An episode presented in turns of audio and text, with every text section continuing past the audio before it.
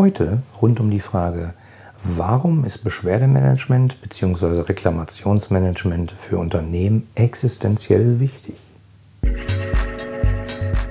Willst du als Unternehmer, Manager oder Selbstständiger deine Kunden zu langfristigen und profitablen Stammkunden machen? Dann bist du hier im Blickwinkel Kunde Podcast genau richtig. Mein Name ist Oliver Teitschak und ich freue mich, dass du hier bist, um Tipps und Denkanstöße für den Erfolg deines Unternehmens mitzunehmen. Hallo, schön, dass du wieder dabei bist. Ähm, mich interessiert übrigens deine Meinung zu meinem Podcast und zu meiner Arbeit äh, und zu meinen Themen. Schreib mir doch einfach eine kurze E-Mail an podcast.ire-kundenbrille.de mit deinen Fragen und ich sende die Antworten. So, dann kommen wir heute mal zur, äh, kommen wir jetzt mal zur Frage, warum ist Beschwerdemanagement bzw. Reklamationsmanagement für Unternehmen so wichtig? Vielleicht weißt du ja, ähm, ich habe im Jahr 2000 nach meiner Promotion direkt bei äh, der größten finnisch-schwedischen IT-Unternehmensberatung angefangen und war dort verantwortlich für die Entwicklung einer Beschwerdemanagement-Lösung.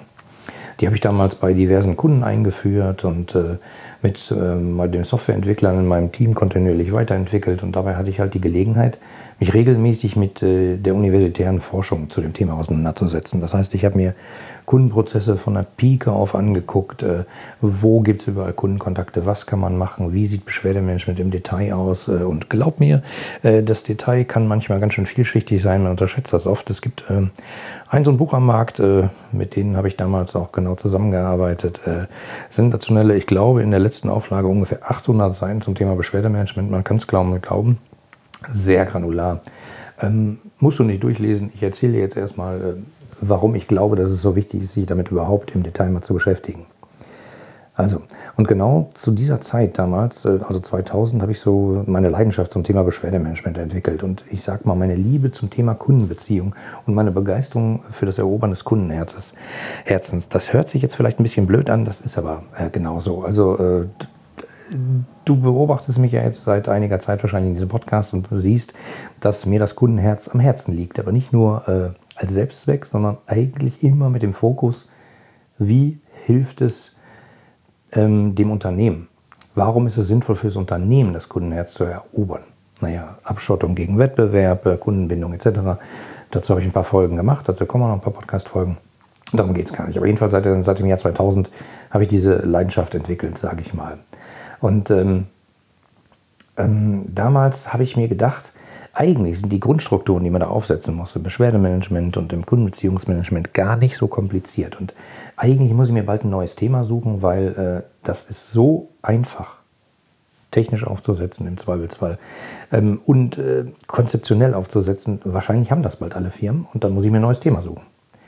Ja, heute ist fast 20 Jahre später und ich werde regelmäßig für Keynote-Vorträge zum Beispiel gebucht, äh, auf denen ich dem Publikum dann erkläre, warum Beschwerdemanagement so wichtig ist. Und äh, da denke ich mir schon, was genau hat sich denn da in den letzten 20 Jahren eigentlich getan? Hat man sich um Details gekümmert, immer so kleine Aspekte, oder hat irgendjemand mal das ganze große Bild sich angeschaut? Ja, es gibt viele Unternehmen, die haben das große Bild angeschaut. Witzigerweise sehe ich das immer bei den Startups, die äh, extrem schnell loslegen, auf der grünen Wiese beginnen und äh, die Konzepte, bei denen ich glücklicherweise bei einigen mitarbeiten darf, ähm, sehr schnell umsetzen und nicht in die falsche Richtung galoppieren. Also ziemlich spannend.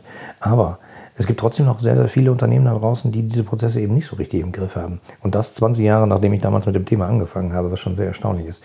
Ähm, also, kommen wir mal zur Frage. Warum ist der Beschwerdemanagement so wichtig? Ist es wichtig für den Kunden? Ja, klar. Weil äh, der will natürlich, dass sein Problem gelöst wird. Aber ist es auch wichtig für das jeweilige Unternehmen, das die Beschwerde empfängt? Ja, ich sag mal, klar. Weil ein gutes funktionierendes Beschwerdemanagement ist sogar existenziell für das Unternehmen. Und warum, das verrate ich dir jetzt. Also erstens, unzufriedene Kunden sind nicht gut fürs Geschäft.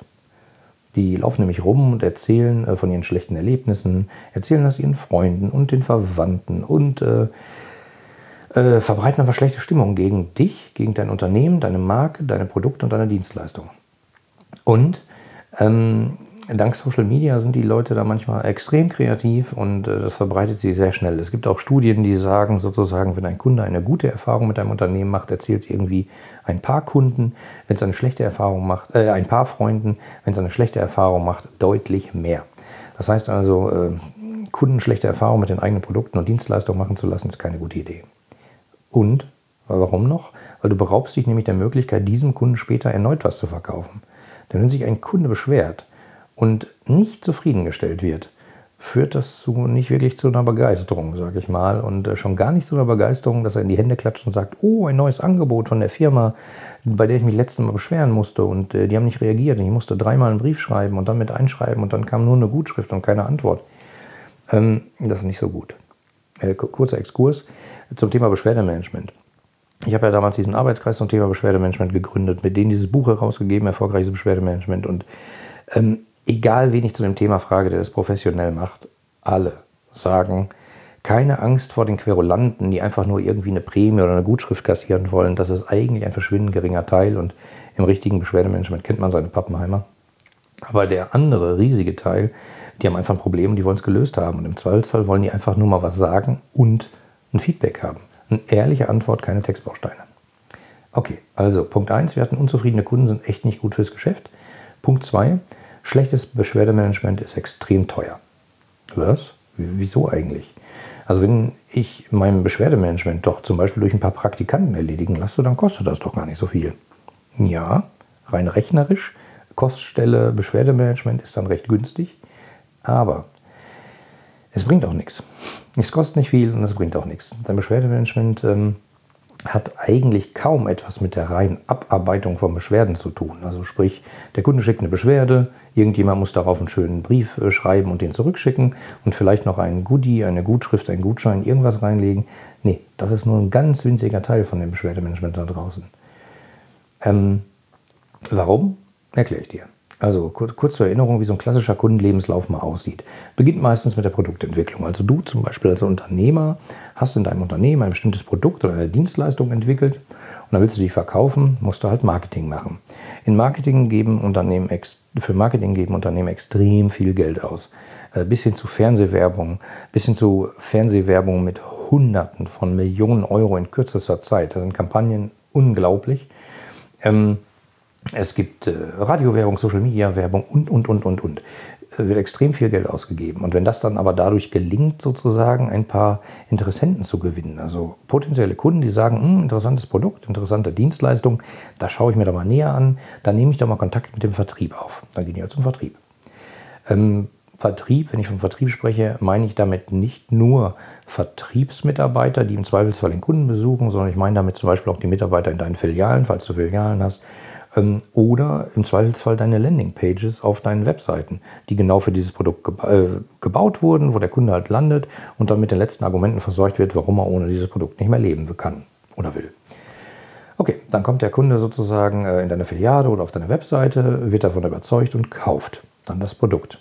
Und genau bis dahin denken extrem viele Unternehmen. Also vom ersten Kontakt des Kunden mit dem Produkt und der Dienstleistung bis hin zum ersten Kauf. Das wird irgendwie von äh, vielen Kollegen aus diversen Agenturen als sogenannte Customer Journey propagiert. Ich persönlich äh, bin aber der Überzeugung, dass dieser Blick viel, viel, viel zu kurz greift. Man kann diesen Bereich von ersten Kontakt des Kunden bis zum ersten Kauf beliebig granular aufdröseln. Richtiges Geld verdient man dahinter und danach, finde ich.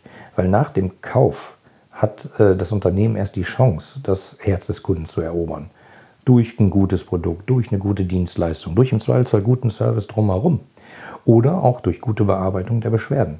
Das führt dann nämlich zu dem äh, viel von mir zitierten Kundenherz. Also erobere das Kundenherz. Sorge dafür, dass wenn der Kunde von deiner Marke, deiner Dienstleistung hört, sagt, oh, das ist äh, irgendwie, von denen hatte ich mal was, das ist cool, ähm, da schaue ich dann nochmal, was die jetzt anbieten. Vielleicht kann mir das genauso gut helfen. Also, nächster Schritt, Kundenherz wird erobert. Der Witz ist nämlich, wenn das Kundenherz erobert ist, berichtet der positiv über dein Unternehmen, deine Produkte, deine Dienstleistungen. Im persönlichen Gespräch oder bei Social Media oder er hinterlässt gar Bewertungen auf diversen Portalen. Ähm, Bewertungsportale im Zollzer, kaufst du dein Produkt bei Amazon, bewertet es da. Alles nicht zu unterschätzende Faktoren. Und danach, nachdem du das Kundenherz sozusagen erobert hast, dann hast du die Chance, mit relativ geringem Marketing- und Vertriebsaufwand den Kunden erneut etwas zu verkaufen und weiteren Deckungsbeitrag zu erwirtschaften.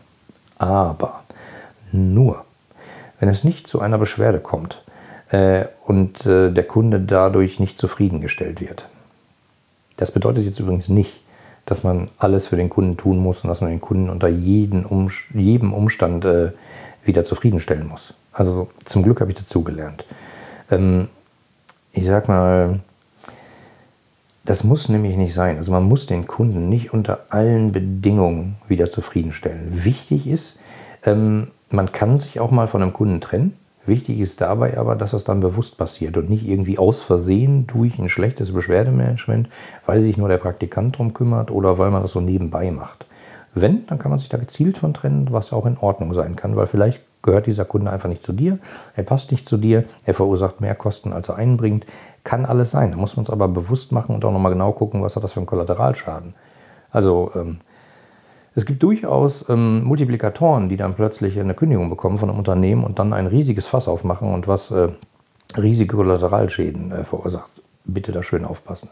Also ich sag mal, als ich im Jahr 2000 mit dem ähm, Thema angefangen habe, habe ich so die Philosophie vertreten, man muss alles für den Kunden tun und man muss jedem Wunsch entsprechen und ihn unter jedem Umstand halten. Das sehe ich zum Glück jetzt inzwischen ein bisschen anders, weil das Unternehmen muss eben auch was davon haben. Und eine Kundenbeziehung enthält das Wort Beziehung und das ist nach meiner Definition immer eine, ein Verhältnis auf, mit partnerschaftlicher Augenhöhe. Also Beziehung, Kundenbeziehungsmanagement, nicht, wahr? nicht vergessen. Ja, und drittens, mit Beschwerdemanagement kann man Geld verdienen. Ja, genau, du hast richtig gehört. Also ich kenne einige Statistiken, die zeigen, dass die Kundenbindung nach einer zur Zufriedenheit des Kunden bearbeiteten Beschwerde steigt messbar. Nicht geschätzt, nicht vermutet, sondern rein messbar auf Cent- und Euro-Beträge. Zum Beispiel gibt es Branchen, die können exakt sagen, wie viel Geld sie pro Tag mit einem Kunden verdienen, der bei denen im, hm, ich sag mal, Abonnement ist. Hm? Kann man ja sehen.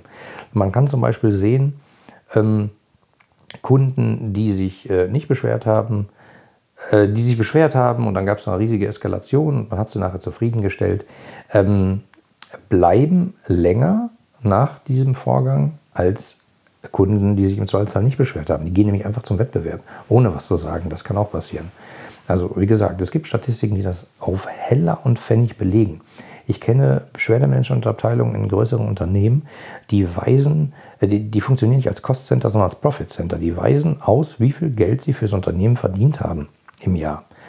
Ähm, und das ist eine ziemlich spannende Denke, weil äh, plötzlich dann nämlich auf äh, Geschäftsführungsebene passiert, Moment, die verbrennen gar kein Geld, sondern die verdienen Geld. Ja, die verdienen Geld, weil sie die Kundenbindung erhöhen und damit im Zweifelsfall ermöglichen, dass der Kunde einfach noch was kauft, länger bleibt, höherer Customer Lifetime Value erzeugt wird etc.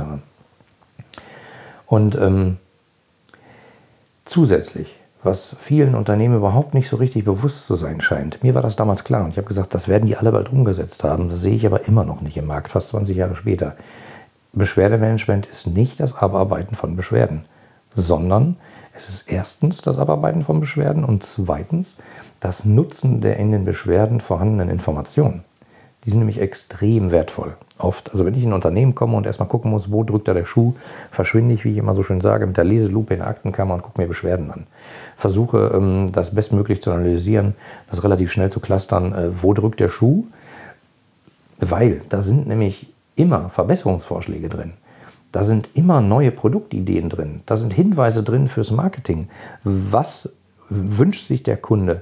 Direkte 1 zu 1 Stimme. Ein Kunde der ein Produkt hat und sich darüber beschwert, hat eine gewisse Kundenbindung oder eine gewisse Affinität zum Produkt. Und wenn der eine Idee äußert oder sagt, äh, hier, Marketing habt ihr aber so, wäre nicht besser so, kann das Gold wert sein. Und was häufig da auch drin steckt, da sind nämlich Hinweise auf den Wettbewerb drin. Da kann man so viel Wettbewerbsforschung machen, wie man will, aber aus Kundensicht, wenn der Kunde sagt, so Leute, mir platzt jetzt der Kragen, weil ihr könnt das und das nicht, der Wettbewerber A kann das und der Wettbewerber B kann das, ich muss mir jetzt nur noch zwischen A und B entscheiden, weiß man zumindest, was die im Zweifelsfall besser gemacht haben. Also, und außerdem sind in Beschwerden manchmal äh, nicht nur, also verschiedene Anliegen drin. Also äh, das hier war schlecht, das hier war schlecht, aber ich möchte sagen, dass der Herr Müller in der Filiale B immer nett zu mir ist. Ähm, da sind nämlich auch Lobe drin. Ganz verrückt. Äh, warum gebt ihr nicht gezielt diese Lobe im Zweifelsfall an die Mitarbeiter weiter? Manche tun das, aber die, die es nicht tun, denkt drüber nach, weil so ein Lob ist äh, extrem wertvoll. Das ist praktisch ein wahrer Schatz für die Mitarbeitermotivation. Das kann man oft kaum mit Gold aufwiegen. Also nutzt die Informationen, die in Beschwerden stecken. Das ist echt ein wahrer Schatz. Und ähm, falls du mehr zu diesem Prozess haben willst, also die Nutzung der Informationen in den Beschwerden, kannst du gerne in der Literatur nachschauen. Der heißt da indirekter Beschwerdemanagementprozess im Gegensatz zum direkten Beschwerdemanagementprozess, der sich um die reine Abarbeitung kümmert. Ja, das war jetzt mal der schnelle Schnelldurchgang und ich sag mal, wenn du noch Fragen hast, dann freue ich mich darauf, äh, die Antworten zu geben. Geh doch einfach mal auf die Seite www.ihre-kundenbrille.de slash, also schräge über der 7, Kaffee, K-A-F-F-E-E und vereinbare dort einen kostenlosen Rückruftermin mit mir. Ähm, da können wir dann einfach, da, da, schenke ich dir dann eine Viertelstunde meiner Zeit und wir können einfach äh, über deine Fragen diskutieren. Und ich kann dir vielleicht ein paar Tipps geben, die ich in den letzten 20 Jahren so mitgenommen habe. Vielleicht hilft es dir. Würde mich freuen. So, damit sind wir auch schon am Ende der heutigen Folge angekommen und ich sage bis bald. Dein Oliver. Die anderen Folgen dieses Podcasts und die Shownotes inklusive aller erwähnten Links findest du unter www.ihre-kundenbrille.de slash podcast. Damit du keine Folge mehr verpasst, kannst du auch dort direkt alle Folgen kostenlos abonnieren. Danke fürs Zuhören, empfehle mich weiter und bleib mir treu.